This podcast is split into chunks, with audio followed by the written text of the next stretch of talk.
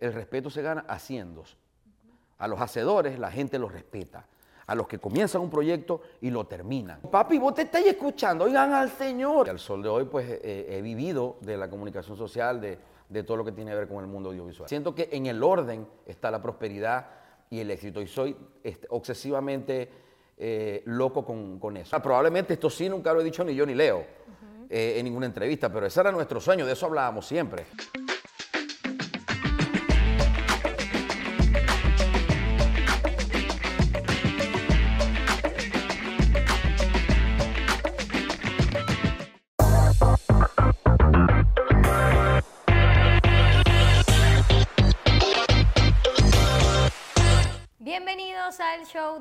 ¡Yeah! Programa, programa especial desde Miami. Hoy me acompaña un periodista, locutor, comediante, mire, un youtuber, productor, o sea, actor. eh, Ya no sé ni qué más decir porque es que este hombre hace de todo y es de mi tierra. Es Nando de la gente. ¡Eh, vamos! Hola, baby. Me encanta, me encanta tener a Nando eh, en el programa, porque Nando, eh, nosotros, eh, a ver, pudimos estar un tiempo medio trabajando, digámoslo así, en, una- Claro. en una radio en Maracaibo, y bueno, a mí me encantaba cuando me dijeron, va el show de los guapos para allá, y ya estaban posicionados. Yo dije, mi amor, ¿qué, qué alfombra le ponemos para que venga? ¡Ay, qué bella, Cari! Entonces yo dije, increíble, increíble tenerlos y bueno, he visto el trabajo que has hecho, eres un tipo súper disciplinado, súper trabajador y ahí es donde está el éxito. Fueron años lindos esos, ¿oíste? Fueron bellos. En, en Urbe 96.3. Cari venía justo después que terminamos nosotros el programa, ¿verdad? Me dejabas esa audiencia ahí. Te los dejaba aquí, ¿ves? Ajá. Arribita. Aparte- y después venías vos y ¡bu! No, mentira, no, no, no. No, no, no, no. Aparte, que hicimos el 2x1 de la radio, ¿te acuerdas? Que Claro, claro, aniversario. totalmente, totalmente. Cani siempre ha sido una de esas, de esas lucecitas lindas de, la, de los medios de comunicación zulianos y venezolanos. Nando, uno siempre te ve positivo, ¿sabes? Riéndote, pero tú eres amargado fuera de las cámaras. No. Jamás. Soy así en la vida real y en la vida de las redes sociales.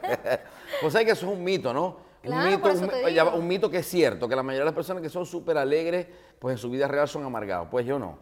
Yo no tengo postura. Yo soy tal cual me ven en las redes sociales y soy en mi casa. Pero ¿qué, qué te hace molestar? Que tú digas, Me hace molestar muchas cosas. Me hace, me hace molestar la injusticia. Eh, me hace molestar eh, el, el que hablen de otras personas. el- o sea, el, el chisme me, me molesta. Que no, no estoy en grupos de WhatsApp, para que tengas una idea. No me gusta estar en grupos de WhatsApp. Y sé que son divertidísimos, porque lo que ahí pues está todo el día jodiendo, pero no, no soy de, de- de- de grupos de, de WhatsApp porque me, me, me, me molestan ese tipo de cositas. ok. Pero muy poco me molesto.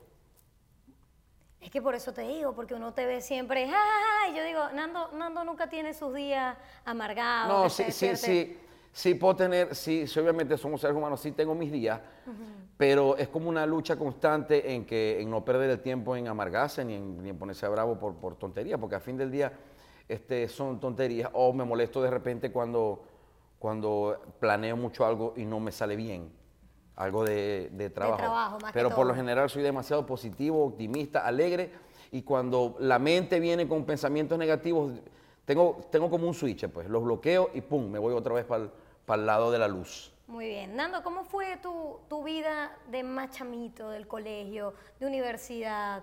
Eh, yo recuerdo que tú comentabas, creo que fue en una entrevista, no sé si me comentaste, que tú estuviste haciendo creo que unas pasantías en Caracas. Creo que era una pasantía o un trabajo visu- audiovisual, algo estabas haciendo. Yo sé que desde muy chamo estás como en el medio, que Sí. quieres como que voy para allá. Sí, sí. Por eso, ¿a qué edad empezó todo eso? ¿Y cómo eras en el colegio? ¿Eras amargado, obstinado, chévere, el jodedor? ¿Qué? Siempre fui el jodedor del colegio. Lo que pasa es que en mi infancia no tuve nada que ver yo con el mundo artístico ni con el mundo del Era el espectáculo. fútbol. Era el fútbol de salón y el fútbol. Era, Fui deportista hasta los... Bueno, todavía soy deportista.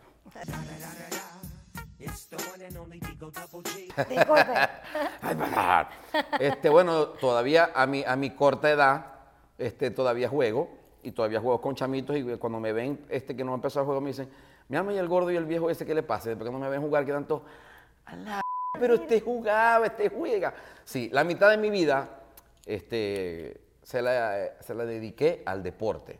Entonces todo el tiempo era estar en las canchas, era estar jugando. Entonces, tuve una, una infancia y una niñez divinísima porque además enfrente de mi casa, en la Coromoto allá en Maracaibo, había, hicieron una cancha. O sea, yo me mudé y al año siguiente hicieron una cancha. Yo prácticamente tuve una infancia eh, sabrosísima porque todo el día estaba jugando. O sea, llegaba del colegio y de una vez desde la tarde hasta que apagaran las luces de la cancha, que las apagaba yo, este, yo todo el tiempo estaba, estaba jugando. Pero siempre fui cierto. ¿Y entonces qué pasó que tú dijiste, voy, voy para el mundo del entretenimiento, me quedo ahí? O Claro, cuando me di cuenta que en el deporte este, no, no había el dinero suficiente o que no iba a vivir del deporte, primero fue algo muy frustrante, este, dedicarte desde muy niño a algo que después te, te, des cuenta que no, le- no, no vas a poder vivir de eso. Eso me frustró un poquito. Pero me frustró, quise decir. Este, llegué a la Universidad del Zulia porque quería formar parte de la selección de la, la Universidad del Zulia porque el comentario en el deporte era que el que fuera para unos jubines, para unos Juegos Nacionales Universitarios, era como que la meca, pues, o sea, llegar a, eran los juegos más importantes de, de Venezuela porque eran las universidades que se, se enfrentaban. Yo llegué a jugar en la Universidad Central de Venezuela, en la Universidad de Carabobo, en la Universidad de los Andes, en la, en la Yacambú de Barquisimeto, o sea, yo creo que queda en Barquisimeto eso. O sea, recorrí Venezuela con la, con la universidad. Pero después me doy cuenta que no iba a vivir de eso, vuelvo y te repito, y yo ingreso a la Universidad del Zulia en comunicación social. Que una profesora me dijo, mete esto porque vos sos así extrovertido y capaz y después te gustan O sea, no las era porque cámaras. y te eso". gustaba. No, no. Una profesora en quinto año, a- a- anteriormente hacían la prueba de actitud académica Ajá. y te daban un libro así para que vos leyeras las carreras a ver cuál te gustaba. Bueno, yo no me lo leí, obviamente, pero me lo mantenía jugando. Y le, dice- le dije a una profesora de castellano, por cierto, eh, cuando estaba en quinto año, el día de la prueba, cuando te toca escribir tres opciones, ¿no? A ver qué te gusta para meterlas en la universidad, a ver si en la, la Universidad Zulia, que era la pública, que era donde yo quería estudiar, pero quería estudiar ahí, era por jugar fútbol con la universidad. Y yo me paré y le dije, profe, yo no sé qué estudiar, yo no sé qué pongo aquí. Y ella fue que me dijo, vos tenés que poner comunicación social, filosofía y letra. Y yo, ¿y qué? ¿Cómo es eso? Y entonces, bueno, sí, porque vos sos extrovertido, tal, tal, tal, tal. Bueno, lo hice tal cual como ella me dijo. Yo leí, ah, comunicación social, sí, este, información, entretenimiento, bla, bla, bla. Cuando llegué a mi casa, recuerdo que mi papá me dijo, contame, ¿qué metiste en metiste ingeniería, de- derecho y medicina? No. ¿Y qué metiste, muchacho? Bueno, comunicación, letra y ¿Qué? ¿Pero cómo metiste? Bueno, papi, sí, porque es que yo soy... Mi papá se molestó un poquito, ¿no? Pero después eh, pasaron los años y, y- y después me di cuenta cuando me pusieron la primera cámara, cuando empecé a ver introducción a la televisión, introducción a la radio, que se me hacía muy fácil. Se me hacía muy fácil hablar, pararme en una cámara, hablar este, en- en- en- con un micrófono. No te da pena. Nada. Y ahí comencé eh, a agarrarle amor a, a la comunicación social. De hecho, tengo una anécdota increíble que te la voy a contar. Primera clase de introducción a la radio. El profesor Héctor Escalante Ramírez, que es una institución eh, de, mm, de la Universidad del de Zulia. Él, él era el que daba lo- los diplomas cuando te hacías el curso de locución en esos años.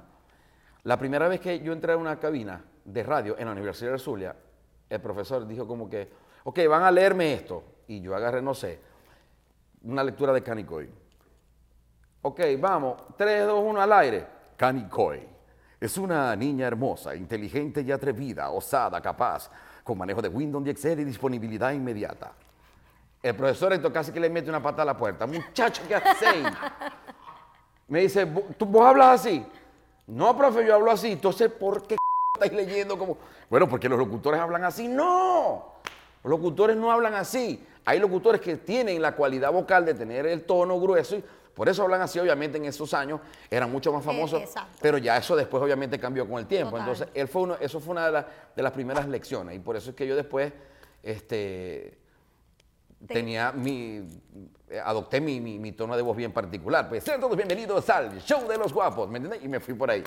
Es que yo recuerdo tu voz también muy buena para voz marca. Sí, pero sí, no has sí. hecho cosas que tengan que ver con voz marcas, ¿no? Aquí sí. Aquí sí, en yo- Miami, Estados Unidos. No he parado de, de- de hacer cosas que tengan que ver con, con el mundo audiovisual desde que me enamoré de la carrera, que la estudié, me gradué y al sol de hoy pues eh, he vivido de la comunicación social, de, de todo lo que tiene que ver con el mundo audiovisual, lo que tiene que ver. ¿Tú cambiarías algo en tu vida, Nando? No. Ahorita. No, Nada. no, lo único que sí te puedo decir es que me hubiese gustado ser más alto.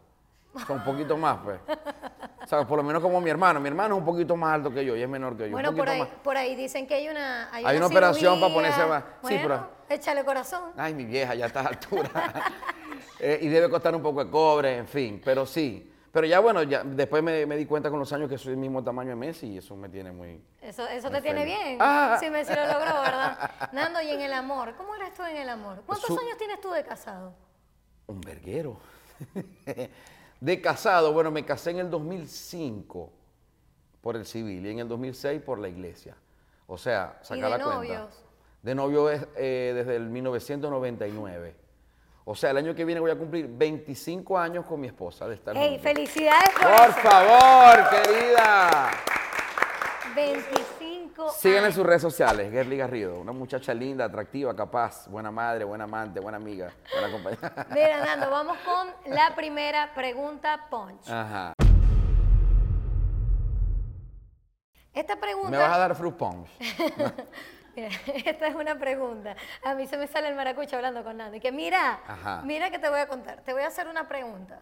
Ajá. Y si tú quieres responderla, bien. Si no, vas a tener que probar comida que tú no quieres. Ok. Tú me dices, conchale, Cani. Al principio Nando, Cani, pero... Sí, sí, la comida pasala. Bueno, te voy a Voy a hacer hacer que te vomite yo aquí en la cara. una cucharada de tu propia medicina, Nando. ¿Cuánto dinero hay en tus cuentas? Vos soy rico. Un verguero de cobre, Cani, muchos cobres. Claro, hay mucha plata. Es que a mí, a mí, Dame, a mí- a mí dame se me- un número. Hay plata. Hay plata porque tengo demasiado. Yo tengo 44 años y, y trabajo desde los 15, pudiera decirte. Desde los 15 años estoy trabajando. Este, cuando yo- y me, y me ponía metas, porque yo dije, cuando yo tenga 30 años tengo que tener esto. ¿Y lo has logrado? Sí, y cuando tenga 40 tengo que tener esto, y cuando tenga 50 tengo que tener esto, y cuando tenga 100 tengo que tener esto, y ahí voy. Y lo has y lo he logrado todo. lo he logrado, lo he logrado, pero no, no- no- no he parado de, de trabajar. Pero claro, además pero yo, le, yo le envío eso al universo. Dame una cifra porque si no, no me estás respondiendo. No, hay plata, hay plata, hay plata. Si no, vas a tener que comer, Nando. Ya tomo agua, tomo agua. No ha respondido. Producción, ¿qué dice? No ha respondido. no hay- trabajamos, trabajamos. No hay, una decirlo. cantidad. No hay una cantidad. Ahorita tengo como, como unos 300 dólares por ahí. no, no, no, pero es que eso es complicado, Cani, yo no ah, sé. Yo no sé, ¿para qué? Pero se lo preguntas a tus invitados. No, pero bueno, pero Ah, yo se lo pregunto de otra manera. Bueno, ahí Si está. soy pícara, truquera. Nando, Nando, vas a tener que probar algo. No, no, bueno, pero o sea, yo, yo te dije que no, no, yo te dije que, o sea, te dije que hay, está no, bien, o sea, pero no. yo no, imagínate, cualquiera dice, no, yo también tengo plata en la cuenta, yo también. Pero ¿cuál es el número? No, pero es que no sé, no sé cuánto puedo tener ahorita en la cuenta. Pero mira, Ajá. muéstrame la cuenta a mí. Te la voy a mostrar, te la voy a mostrar. Dale pues, o sea, eh, va a ser un secreto de confesión y yo le digo a la gente eh, si lo mostró, si lo dijo, pues. ¿sabes? Ok. Ah, ok. Ok. No, sí, lo, sí, sí, está bien, está bien, está bien. Pero, pero ven acá, me, me sé esa pregunta porque yo le pregunto a mis invitados eso o porque tengo pinta de tener cobre. Por las dos. Oh, wow, qué fuerte, momento. qué fuerte momento. Ajá. Ve que yo, yo en la pandemia veía tu programa, los carritos prestados que te daban de... Todos de- eran prestados, Todos eran prestados, pero Sí. los vais pagando. No vengáis con eso, Nando. Vamos a avanzar entonces con esta sección que es En tu mente. Nando, ¿cómo manejas el hate en las redes sociales? Fácil. ¿Bloqueas, Ya. borras, qué ya, haces? borro y bloqueo. De una. De, pero sin titubear. Pero Mi equipo, mi equipo de trabajo me dice, pero que a vos a veces, este, porque, ah, pero sí me han agarrado, por ejemplo, rascadito un viernes a las 4 de la mañana yo en el estudio mío, así con Alex Galán y Wilber. Y estamos así los tres trabajando y de repente estoy yo así y yo, y yo veo que me tiran, no sé, ya no dais risa, ¿qué te pasa? Y yo de una, ¿qué te pasa, infeliz? Entonces, y le tiro y los muchachos, ¿qué hiciste? Y al segundo lo borro. Pero no, en verdad, no me engancho, no me engancho, no me engancho. No, nunca he sido de, de engancharme, de, de- de polémicas, de, de ¿Y te nada. ha hecho sentir mal? Claro, Un comentario. claro. Porque cuando estás acostumbrado a recibir siempre cosas buenas, ¿me entiendes? Y cuando alguien te dice, pero ya ves, ¿por qué me dice, o sea, por qué él o ella se expresa tan despectivamente de ti? O sea, es complejo eso, ¿no? O sea, hay, eh, eso hay que tener un, un- este, tener como un poquito de temple, pero yo lo que hago es para no darle coco, borro y bloqueo, pero automático. O sea, cuando veo ya que comienza una frase y, y más de, de insulto, de ofensa, viejo, no, ¿por qué?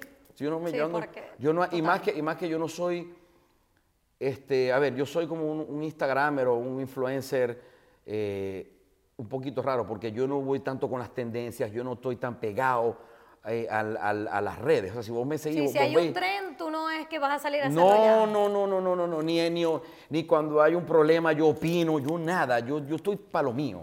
Hace tu contenido y Yo ya. estoy para lo mío, ¿me- Claro. ya está. Sí, yo digo, eh, en varias entrevistas lo he dicho con los invitados, que hay que normalizar el bloquear, porque es que también te hace sentir mal. Hay comentarios que la gente es muy hiriente. Sí, sí. Y como ellos creen que están detrás de un, ¿sabes? De un No, teclado. no, para mí es normal desde, desde hace rato largo. Desde cuando yo supe que se podía bloquear, y así bloqueaba. Fuera, no me veis más. Y sabéis que es lo mejor, Cani, que me he topado con amigos míos, amistades en cualquier parte del mundo, que después te llegan, papi, mira, mira que te quiere saludar. Verga, porque pasa que le da pena porque vos lo bloqueaste, y verga. Y ¿por qué lo bloqueé? ¿Qué me dijo?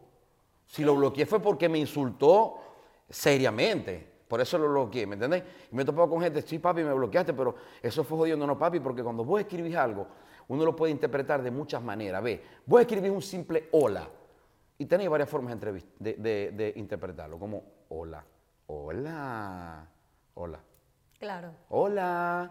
¿Prefieres una vida llena de buen sexo pero pobre? ¿O una vida llena de dinero pero con mal sexo? Ya te la respondiste vos. Ya te la respondiste vos. Prefiero ser un conejo.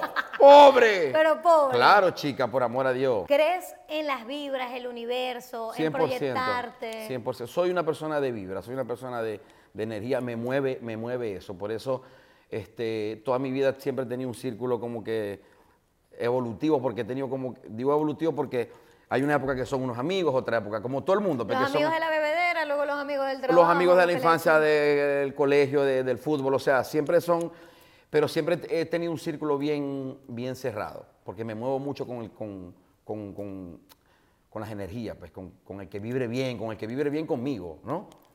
Eh, soy muy de, de, de, de Feng Shui, de organizar todo, de, me- tengo, hablo mucho con el universo, sea, siento que en el orden está la prosperidad y el éxito, y soy este, obsesivamente eh, loco con, con eso, con las buenas ¿En vibras, serio? sí, soy cabalístico, eh, con- me- co- hablo de- estoy pendiente de los colores, de las posiciones de las cosas en la casa, en la oficina, de, lo que digo, de lo que, de lo que me dicen a mí, estoy bien, bien pendiente de todo. Te lo juro que no me imaginé eso Claro, de ti. no soy un tipo... Pero meditas, no meditas. Tampoco Lo- así. también lo hago, también lo, meditas. solito, solito, porque a, eh, mm, a pasar, al, al pasar de los años, que uno obviamente adquiere más experiencia, eh, me he dado cuenta que a veces hay que, o, o ya a cierta edad hay que transitar solo, hay que transitar solo, hay que ir en el mismo camino derechito, enfocadísimo, muy enfocado y bien determinado, solito. Solito como que pam, pam, lo lográis más. No me gusta como que llegar aquí, llegar al otro. Siempre es bueno, ¿no? Tener un apoyo, pero como que solito las cosas te fluyen más. No, y sobre todo si la gente que se monta de ese barco contigo está igual de alineada que tú. Correcto. Es que ese, ese- ese es el problema. Ah, por eso, por eso gracias por tu equipo porque me lo prestaste. Ese- bueno, y, mu- y- y viste cómo son, viste cómo son todos de buena vibra. Y por eso te digo, porque al final están vibrando igual que tú. Si ellos vibran igual, si tú. ellos vibran igual que yo, ellos no contaminan mi proceso de crecimiento. Exacto. Porque si no, se contamina tu proceso. Y cuando tu proceso empieza a tener fugas, la energía no llega compacta, no llega con fuerza. Y eso yo lo, lo mido mucho. Yo soy, ahora me he vuelto como que demasiado hermético. Cuando te fuiste de Maracaibo, ¿te viste trabajando en otra cosa que no fuese No. lo que estabas haciendo? No, nunca, eh, desde que llegué a este país, nunca he hecho otra cosa que no sea lo mío. Eh, eso probablemente eh, tenga que ver con el resultado de que me organicé muy bien este, para mudarme para este país, donde comencé desde cero. Eh, más sin embargo, pues el, el background de- del show de los guapos pues, fue como que la base de todo, lo, lo- lo principal. Eh, y, mm, y no he parado, no he parado, pero yo no he hecho nada que no sea, que no sea el mundo del entretenimiento. Por eso no te ves haciendo otra cosa. No. Jugando fútbol, pero ya a esta edad no. no me veo, no me veo, no me veo haciendo otra cosa que no sea, que no sea de lo que estudié, de lo que me he preparado tantos años, de lo que he ejercido tantos años y, y que, que sé que, que la respuesta de la gente siempre está ahí súper linda. Nando, una pregunta. Una respuesta. Contame. Ajá. ¿Tienes un fetiche? Un fetiche. ¿Qué fetiche tiene Nando de la gente? Supieras que no. Ya me hablaste del universo, de las vibras, de Pero de ellos. fetiche. Algo, algo tiene que ver por ahí. A ver, ¿qué es para ti un fetiche? Defíneme fetiche, Cani. Eh, no sé, que me digas, Cani, a mí me encantan los pies de una mujer. Me encanta verle los pies y es algo que me excita. Bueno, a mí, no bueno, para irnos por esa onda, para irnos por esa onda, yo soy de mujeres nalgonas. Ok. O sea, eso es como que... Y tu esposa es la número uno, porque yo siempre veo que, que las nalguitas de tu Exacta, señora. ella tiene unas nalgotas, sí. Soy muy de eso, pues. Soy muy de, de soy muy de, Tú ves- de las nalgas, sí, exactamente. Eso, eso me gusta. Exactamente, exactamente. Está bien, está bien. Nando, vamos a avanzar con otra sección. Avancemos, querida Cani. Esto es del 1 al 10. Ok, Nando, tú me vas a responder quizás un poco rápido, del 1 al 10. Obviamente 1 es nada, nulo, cero básicamente, y 10 es lo máximo, es lo más top. Ok. Entonces, avanzamos con la pregunta. ¿Qué tan extrovertido eres? ¿Diez? Ok, ¿qué tan buen polvo eres? ¿Diez? A la Que pase la esposa y muchacha, diga. diez. Eso, Eso- fue- pero, eh, porque pero yo se- ¿sabéis algo, se, lo digo al universo, ¿me Pero tú siempre dices eso, y a mí me gustaría preguntarle eso a tu esposa. Preguntárselo. Esa muchacha Vamos a traerla, está vamos a llamarla. enloquecida por mí, me adora. Vamos a llamarla. ¿Qué pasa en él? Mira, ¿qué tan creativo eres? Diez. ¿Qué tan dependiente del teléfono eres? Dependiente del teléfono. Ah. Diez también. Es la oficina. ¿Qué tan interesado eres? Interesado. Yo creo que todas las personas del planeta Tierra tenemos un toque de interés. Pero por un algo, por lo que Recuerda sea. que es del 1 al 10. Un toque, yo te pudiera decir qué tan interesado soy. Ponele uno, porque no soy, no estoy con nada ni hago nada por, por, por interés.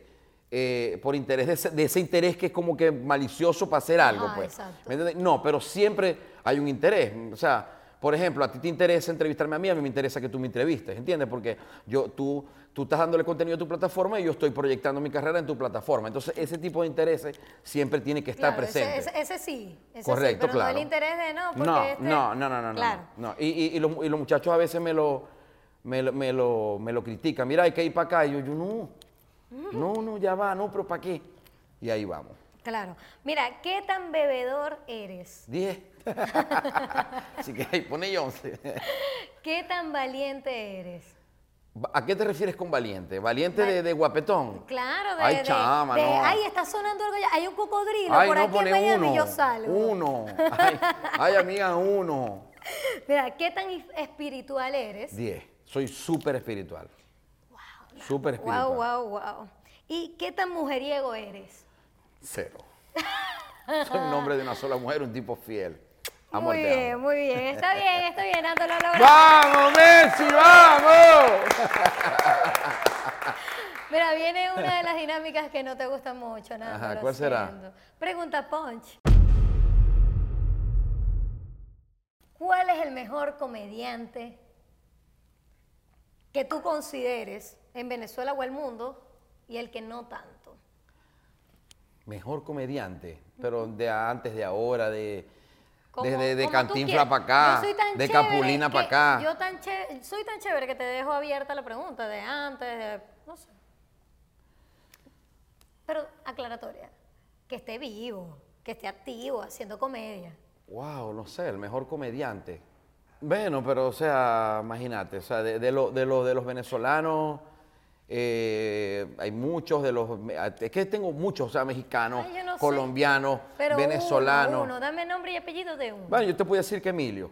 Ok, Emilio Lovera. Sí, Emilio Lovera. Emilio Lovera porque, porque él, él, él, él hace o hacía, ya, ya no lo hace tanto, no lo veo que lo hace tanto, caracterizaciones que es básicamente lo que, lo que yo, con lo que yo comencé a ser comediante como tal, porque vos sabés que mi base es de la radio. Yo soy periodista, pero yo me- soy locutor y ahí fue donde que mi primer coqueteo, mi primer, mi primer encuentro con, con las masas, pues, con, con el público, con la fama, con todo eso que, que, que conlleva cuando, cuando uno lo, lo reconocen. Y la radio la amo profundamente, pero ya cuando, cuando uno se pone el, el- el calificativo soy comediante, porque en la radio hacía comedia, pero cuando uno ya lo, lo lleva pues a un escenario a hacer shows de comedia, a hacer stand a hacer sí. Este, yo creo que Emilio, porque mi personaje pues son caracterizaciones de mujer, de gay, de hombre, no sé qué, y él comenzó desde la rochera haciendo muchas caracterizaciones. Son muchos, pero yo te diría él, porque por ejemplo, se me viene a la, él a la mente ahorita porque él hacía el junior, amigos, y el, el junior era para mí como que el locutor que después yo fui locutor o soy locutor y era como que la referencia. Yo te pudiera decir que Emilio, con mucho cariño. Y de ¿Todavía sigue haciendo caracterizaciones porque lo vi hace poco? Ah, bueno, yo lo... Sigue activo. De hecho, lo, tuve en, mi, programa de, YouTube y, de verdad que la pasamos divino. Te envío un saludito de aquí, Emilio. Dios te bendiga, papi. Pronto lo vamos a tener. Amén. Muy bonita tu respuesta, Nando. Estoy que te pongo la banda y todo, de la respuesta que me acabas de dar, pero no me has dicho la persona que no consideras tan buena en la comedia. No, eso imagínate. Por eso te dije, porque yo no soy, yo no, o sea, eso jamás te lo voy a decir. habló y habló y él ya la marié. Dale para adelante. no, no, no, no tengo. Me parece que todo el mundo tiene su nicho y su espacio, en verdad. Me parece que por más que me pueda parecer malo a mí o bueno, esa persona tiene su nicho y su espacio, porque hay muchísimas personas que dicen, Nando es malísimo. Y como hay muchísimas personas que dicen, Nando es buenísimo. Entonces, de decirte yo malo o mío, está bien, me estás preguntando mi gusto personal, pero yo considero que cada quien tiene su espacio. Y soy de ese tipo de personas que no me gusta eh, hablar, sino que me gusta esto, paz, amor, alegría y felicidad. Entonces te toca comer. Yo te invito a comer unas arepas ahora buenísimas, que hay muchos food truck en Miami, no sabéis nada, ¿viste? Chacho, la llevamos a comer. ¿Qué, ¿Qué, dice producción? ¿Qué dice el público? Pero es que si los productores son los mismos míos. ¿Cómo no como? ¡No como! ¡Vamos, avancemos! ¡Vamos, Messi! ¡Aplauso! ¡Vamos! Lo que pasa. Esto se llama ¿Cómo boicotear mi programa en dos segundos? Lo, con que lo que pasa es que, claro, como el equipo que tengo aquí en Miami es el mismo equipo de Nando, después no les van a pagar. Después Nando mucha cabeza a todo. Vamos, eso es normal, que no codren, vamos. Mira, Nando, vas a ah. ser el primer entrevistado que no come. Mami, siempre hay que tener la diferencia. Aquí está, la diferencia, tu amigo Nando. ¿Tú extrañas la radio después de ese momento tan grande que viviste y que, epa, yo creo que nada más dos, tres programas en Maracaibo lograron ser tan conocidos y sobre todo tan constantes como ustedes?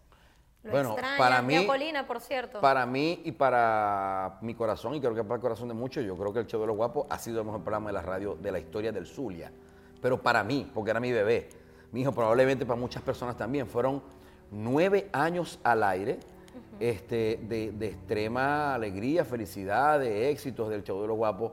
Radio salió una revista, salió una obra de teatro, salió una stand-up comedy, salieron muchísimas cosas, pues. O sea, eh, ese, ese, ese dúo, besito a mi Leo querido, a Leo Colina, fue algo eh, maravilloso, maravilloso que lo lo llevo siempre en, mi corazón y te confieso, eh, probablemente no, sé, creo que no he, hecho, eh, no he dicho esto en ninguna entrevista, pero cuando yo me vine a Miami, la idea principal mía era hacer radio aquí en Miami. Claro, yo recuerdo ese fue comentario mi idea ahora que recuerdo. O sea, fue mi idea principal. Yo voy para allá, para Miami, yo me meto en una radio como sea, con mi carisma, jajaja, empiezo dando café y después me van a dar un minuto y medio y ahí voy, y ahí voy. Después que llego aquí, a, buscar las oportunidades en la radio, me doy cuenta que es sumamente complicado porque trabajar en la radio aquí es un trabajo muy importante y muy bueno.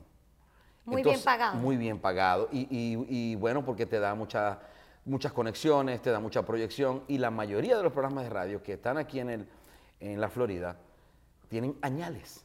¿Qué te quiere decir esto? Que los locutores se siembran ahí y para qué van a coger para otro lado si están ahí felices. Que ojo. Entonces es complicado entrar a la radio. Yo no sé si era tu pensamiento, pero yo que también vengo de la radio, mi pensamiento siempre fue, yo voy a ser una señora doña con los hijos, los nietos metida en cabina. Bueno, claro. O sea, ese era mi pensamiento. Mi, vida era, y se lo decía a Leo mil veces, papi, nosotros vamos a hacer el show de los guapos por siempre, vamos a hacer miles de cosas como ya las estábamos haciendo con, mucho éxito. De hecho, hasta veníamos a presentarnos aquí en, Miami, nos presentamos aquí muchas veces con el stand y con la obra de teatro y nos iba re bien obviamente por el éxodo migratorio que, ya había comenzado. Pero la idea mía era, Leo, papi, aquí vamos a tener tres emisoras de radio. O sea, Vamos al show de los guapos, después vamos a comprarnos una emisora, después nos compramos otra y vamos a tener un circuito radial en el Zulia. O sea, el- eh, la visión de nosotros era comprarnos una radio en, en la realidad, en la vida real. Probablemente esto sí nunca lo he dicho ni yo ni Leo eh, en ninguna entrevista, pero ese era nuestro sueño, de eso hablábamos siempre. Es que vamos a para- comprarnos una radio. para comentarle a la la radio gente- guapa, así se iba a llamar. La radio guapa. Claro, la radio guapa, Para un comentarles sueño. un poquito a la gente también, el tema de la radio, tú sales por una sola señal. Y yo recuerdo que ustedes fueron los primeros que yo recuerde sí. que pudieron conectarse a varias estaciones. A varias estaciones y de radio. Era que sí, en San Francisco. Eh, no, en. Cabima, en Cabima, en la Villa del Rosario, en Cabima, la Villa. Era como la cadena. Machique, sí, eran como cuatro emisoras, no me acuerdo ahorita, pero eran Mm. como cuatro, que era la cadena guapa. Y eso nos emocionaba mucho, ¿no? Porque cuando empiezan a hacernos esas llamadas, yo quiero que el show de los guapos salga aquí en Cabima. Entonces también era primero pedir permiso en esa oportunidad a Metrópoli, a la presidenta de, de, de- de Metrópoli, que era Morela. Morela venía acá, esta gente, ah, bueno, sí, pero ¿cómo es? Ajá, pero ya va, pero, va, o sea, no, en el cuñero tienen que cortarse porque tienen que meter las cuñas de la otra emisora. O sea, era un problema también de logística y nosotros este, logramos eso por cierto tiempo y con éxito. Y eso era muy, muy lindo. La ilusión mía, o sea, era la radio, obviamente. Cuando llego aquí a Miami, que me doy cuenta que entrar a la radio es sumamente difícil y sumamente costoso si queríamos entrar independiente como trabajamos vos y yo. Porque mucha gente no sabe que en el Zulia y en Venezuela la radio se trabaja Totalmente diferente diferente acá. A- a- en, en Venezuela no te contratan. En Venezuela uno llega con un proyecto y ese proyecto si es bueno, la radio te dice, ok, sí, cuesta tanto la hora o este, son tantos clientes que tenéis que traer y aquí tenés un porcentaje. O sea, es como una sociedad, ¿no? Es- a- así se maneja allá. Aquí no. Aquí cuesta la hora si sos independiente, porque la mayoría es que te contraten. La hora cuesta muchísimo. Entonces, obviamente, buscar sponsor para que paguen esas horas es complicado porque ¿qué te iba a quedar? Y cuando, cuando te ves en esa realidad de, hey, la radio aquí no va, ¿qué pensaste? ¿Qué pasó? esa ¿Te sí, es una, decepcionaste? esa sí es una excelente pregunta. ¿Qué- me qué? asusté, se me puso así que no me cabía ni una aguja y dije, ¿y ahora quién podrá defenderme? ¿No? Entonces ahí es donde viene la angustia y viene la pensadera de estar solito con mi esposa y mis dos hijos solito en un país que no es el mío, por muy organizado que yo me vine, yo, y ahora, y ahora, y ahora, y ahora, y entre esa y ahora, y ahora, entonces en esas tardes yo solitario, terminaba el programa de radio que yo tuve, ah, tuve un año transmitiéndolo desde aquí, desde, Miami, y bueno, empezar a investigar y ahora qué hacer, ahora qué hacer, ahora qué hacer, ahora qué hacer, ahora qué hacer, y ahora qué hacer, y me encuentro con las redes sociales. Ya yo tenía unos seguidores con las redes sociales, pero era por el show de los guapos. Claro, ustedes hacían videos. sí, hacías pero hacíamos videos de 15 segundos, nada que... Entonces, cuando yo me doy cuenta, por eso es que yo le agradezco tanto, tanto al fútbol, porque me invitan para un juego de fútbol aquí en Miami. Artistas contra empresarios y amigos, no sé qué. Y yo voy, me invitó un amigo, cuando llego, pues había muchos ya artistas, no sé qué, pero la comunidad estábamos todos nuevos. Y llego, obviamente, cuando lleg- llegué, que cuando me dieron la pelota, nadie sabía que yo jugaba, jugué toda la vida, que era Messi, y un, dos, tres, cuatro, cinco, y, este, y de, de dónde salió este? Entonces ahí empecé a hacer amistades, ahí me, me empecé a dar cuenta que muchos de los que estaban jugando ese día, ya ellos habían empezado a hacer videos, y que les iba bien, y no tenían más seguidores que yo, ni nada, nada por el estilo. Entonces es donde yo digo, oh, wow, Hay un negocio aquí. aquí hay algo por las redes sociales. Entonces, yo fui uno que, como que de los primeros, porque no estaba haciendo nada, porque capaz si estoy en Maracaibo todavía haciendo radio, yo no, yo no, yo no me monto en esa ola de las redes sociales de- de- de- de- desde, desde el inicio. Aquí en mi soledad, en mi angustia de que yo quiero seguir viviendo del mundo del entretenimiento, es cuando digo, empecé a ver las populares franelas en la cabeza, todavía no habían pelucas, franelas, que uno que el otro, y yo dije, pero ya va, o sea, estos muchachos, porque son mucho más jóvenes que yo, estos muchachos les está yendo bien. Obviamente yo con toda la experiencia que ya tengo, con todos los años en tarima, en escenario, en radio, en televisión, yo creo que yo tengo aquí, puedo hacerlo. Claro. Y es donde digo, Dios mío, que ta, ta, ta, ta, ta, y es donde digo, pum, pam, pam, me meto a bañar, que es donde las ideas me fluyen a mí. Y digo, se va a llamar la codorniz. A la primera. A la primera. ¿Le sacaste el nombre a la primera? A la primera, se va a llamar la codorniz, porque yo, yo, te- yo eh, lo sé perfectamente, porque ya había generado muchos personajes para la radio de comedia, que, que todo, todo nombre este, cómico tiene, o todo personaje cómico tiene que tener un eslogan. Entonces el eslogan mío iba a ser, la codorniz porque pongo los huevos chiquiticos. Era como una tipa medio putona. Entonces, cuando yo hago el primer video, que yo lo lanzo, un 23 de enero, fue el 23 lo hice, el 24 lo, lo, lo lancé, del 2017. Yo me doy cuenta que la reacción de lo fue una cosa loca, fue una explosión, Claro. boom. Y yo me doy cuenta que, que la gente asoció ese personaje con que era mi esposa y no con que era una tipa putona. Y cuando hago el segundo video es que digo, papi, vos te estáis escuchando, oigan al Señor. Y cuando me doy cuenta que eso fue, ¡prum! Otro batacazo, yo digo, es por aquí. Y fue el mismo público y la misma gente con sus comentarios lo que se fueron encargando de darle la estructura a mi personaje. Claro, ya yo sabía cómo hacer uno, solo que no para redes sociales, porque era nuevo para todo el mundo. Yo no estaba aprendiendo sobre la marcha.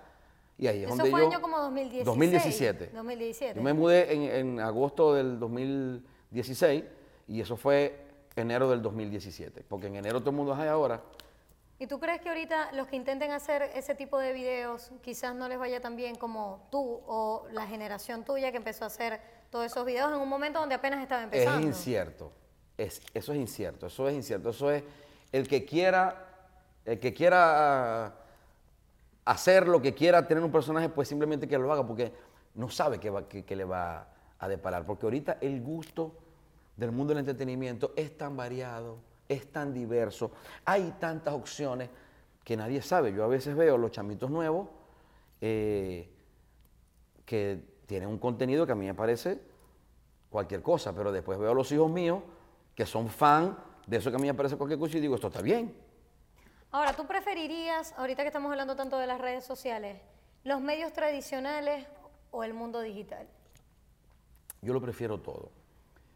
Yo lo prefiero... Lo que me dé cobre. es- Ya lo que me dé ya. cobre, lo que me dé cobre. Ahora, ahora, ¿qué pasa? Que yo, yo vengo, o sea, yo tuve como que mitad, he tenido pues, porque me falta mucha carrera con el favor de Dios y sé que va a ser así, eh, en los medios tradicionales que fue la radio. Y ahí yo, a mí me fue muy bien en la radio. Me salté casi que obligado, porque me veo aquí en este país para los medios digitales, y eso tiene muchas ventajas. Que vos, pa, vos no le tenés que tocar la puerta a nadie. ¿Qué pasa con los medios digitales? Que en los medios digitales las personas, los artistas o, aquel que crea que tiene una cualidad, un don, eh, que, que- que crea que puede, que puede aportar algo al mundo del entretenimiento, él puede crear su propia oportunidad. Eso no existía antes. Eso no existía antes. ¿Sí me entendés lo que te quiero decir? o sea, claro que sí. cualquier persona puede ahorita tener un canal de YouTube, tener una cuenta de Instagram, y eso es una puerta abierta. Y no sabe cuántas personas van a entrar. En cambio, antes no. Antes tenías que tocar la puerta, tum, tum, tum, tum, tum, Sí, tum. en, una radio, una televisión, a Y ver eso era, si te daban la eso, oportunidad. no, y eso era demasiado. Y, y los que ya estaban te miraban. Eso es como, hoy pasa hoy en día. Hoy en día, la, la vieja escuela, cuando llega uno de, de la nueva, de la onda digital, a un medio tradicional, lo miran así. Porque de paso que el mundo del entretenimiento es un camino difícil. Cuando uno empieza a caminar, nadie te respeta. Nadie te respeta y nadie te ayuda. Cuando, cuando empezás a caminar, ¿verdad? Los que, los que ya llegaron te meten piedras, para que, te- obstáculos, para que vos empecéis a sortearlos. Nadie te va a ayudar. Y si vos lográis sortear todos esos obstáculos, pam, pam, pam, pam, pam, y llegáis hasta donde ellos están, ahí se van a voltear a mirarte. O sea, todavía te van a ver por encima del hombro porque vos estás aquí, pero primero llegué yo. Todavía, no, todavía ahí, no te, te- ahí no te habéis ganado el respeto. Cuando ya vos lo superáis, hay muchos que te respetan, pero hay otros que no, que lo tienen adentro y que porque, porque no, no caminaste como él, no tuviste la trayectoria que él, no sé si me respetáis. Y te Sí, pasó, sí me entendéis. te- me imagino que viviste todo. Claro, siempre pasa, siempre pasa. Pero yo digo que mi teoría es que el respeto se gana haciendo. A los hacedores la gente los respeta. A los que comienzan un proyecto y lo terminan. Sea bueno, sea malo. Ah, me fue mal con esto, ok, voy con el otro. A, e- a- a esas personas la gente los respeta. ¡Qué bonito! La ¡Vamos, vamos! Es verdad, ¿no? Y, y me gusta que comentes todo esto porque al final de la entrevista la ve gente tanto que sigue tu carrera como que también dirán, yo admiro a Nando, o sea, quiero ver cómo, cómo lo ha logrado, qué ha pasado, cuáles han sido esos momentos también feos que pasaste, por lo menos eso de cambiar un escenario, una dinámica de vida que tenías tú tan próspera en una ciudad donde... Sí, todo el mundo me dijo que estaba loco. Claro, es que yo Me voy para Miami, ¿qué? Yo Tacho, recuerdo porque... El show de los guapos es una momento- super empresa. En ese momento estábamos muy juntos por el tema de los programas y yo decía, ¿cómo se van a ir? Yo no lo podía creer. Si están en un gran momento y, ¿sabes? Ya llegar acá, darte cuenta de la realidad, un país que es bastante peculiar, muy difícil. Es que siempre, siempre, siempre he sentido, además, yo creo que soy una persona muy acertada para las decisiones, porque las pienso mucho. Las pienso mucho, pero las ejecuto rápido. Esas son cosas muy diferentes. Cuando uno piensa mucho en una decisión, pero te tarda en ejecutarla, hay un lapso de tiempo que se te puede pasar el timing, el momento que es. ¿no? Yo siempre he dado vuelta a mi vida cuando estoy en mi pico. Y te explico por qué. Yo vendí 120 tickets en dos horas. Era un proyecto que estaba engavetado. Hacer algo para YouTube, hacer algo para YouTube. Dije, es el momento. Acabo de terminar de, de- de filmar mi primera película.